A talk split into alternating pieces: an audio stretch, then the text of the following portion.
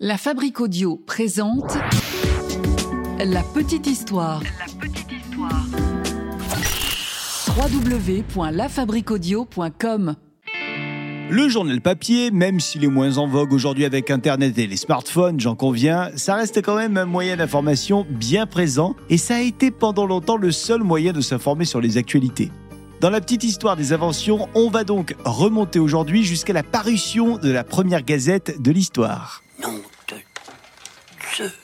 Salut tout le monde et bienvenue dans un nouvel épisode de la petite histoire des inventions comme une fois par mois. Je suis Florent Mounier, c'est moi qui vais vous narrer ce nouvel épisode, un épisode écrit et mixé par Sébastien Girard, produit par La Fabrique Audio. Et vous êtes toujours de plus en plus nombreux chaque semaine à nous écouter et à nous envoyer vos commentaires sur Spotify et sur les réseaux sociaux. On va saluer Sandrine qui est là, Euh, il y a également Lisa qui nous a envoyé un petit message, Talia qui nous dit on ne se lasse plus de vos petites histoires et puis euh, Magic Mo également qui nous dit c'est flippant mais c'est cool la petite histoire. Elle parle de la petite histoire du paranormal. Voici vos messages, on les lit absolument tous. Merci pour euh, toutes ces notes que vous nous envoyez. Allez, sans plus attendre, direction l'Alsace et Strasbourg, à la recherche de notre premier journal papier.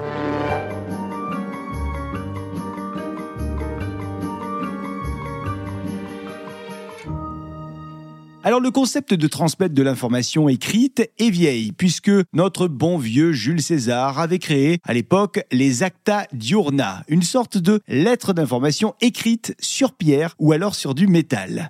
Un peu plus tard, aux alentours de 713, la dynastie chinoise Tang publiait un bulletin calligraphié sur de la soie. Bon, on est sur les prémices d'une gazette, mais on est d'accord, on n'est pas sur de la grosse publication de masse. C'est en Alsace, à Strasbourg, qu'est né le premier journal distribué au public. Johann Carolus, un imprimeur et relieur strasbourgeois, écrivait depuis quelque temps un journal à la main, et il le vendait, ce journal, à de riches souscripteurs. En 1604, ce Carolus a acheté une imprimerie pour gagner du temps, mais aussi pour toucher un public plus large. Et c'est donc comme ça qu'un an plus tard, on est donc en 1605, est sorti le premier numéro de sa gazette, qui s'appelait Relation aller Vernehmen Unge... Bon, ok, c'était en allemand, je vais éviter. En français, ça donnait communication de toutes les histoires importantes et mémorables. Malgré l'innovation et la modernité du projet, le journal ne va pas connaître le succès espéré et ne va pas survivre très longtemps. Sachez quand même qu'il est encore possible de voir un numéro de cette gazette dans une université allemande, et ça permet d'ailleurs au passage de prouver que Johann Carolus est bel et bien l'inventeur du premier journal papier. Le premier journal français, lui, il a été créé en 1631 par un certain Théophraste Renaudot.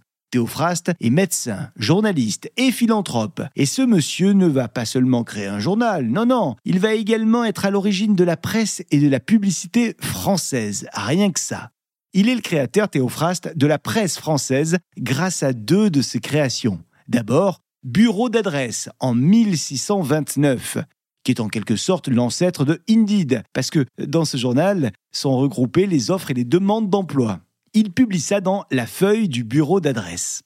Sa deuxième création, à ce Théophraste, qui lui vaut d'ailleurs le titre d'inventeur de la presse française, c'est son journal papier qui s'appelait La Gazette. Et il éditait chaque samedi entre 300 et 800 exemplaires de cette gazette. Ça, c'était pour le début parce que après, ça s'est largement développé. Il était à l'époque appuyé par un certain Richelieu car il fallait l'appui de la royauté pour publier un journal. Et ça, l'appui de Richelieu, ça l'a grandement aidé à Théophraste pour publier, mais aussi surtout pour euh, étendre la renommée de ce journal.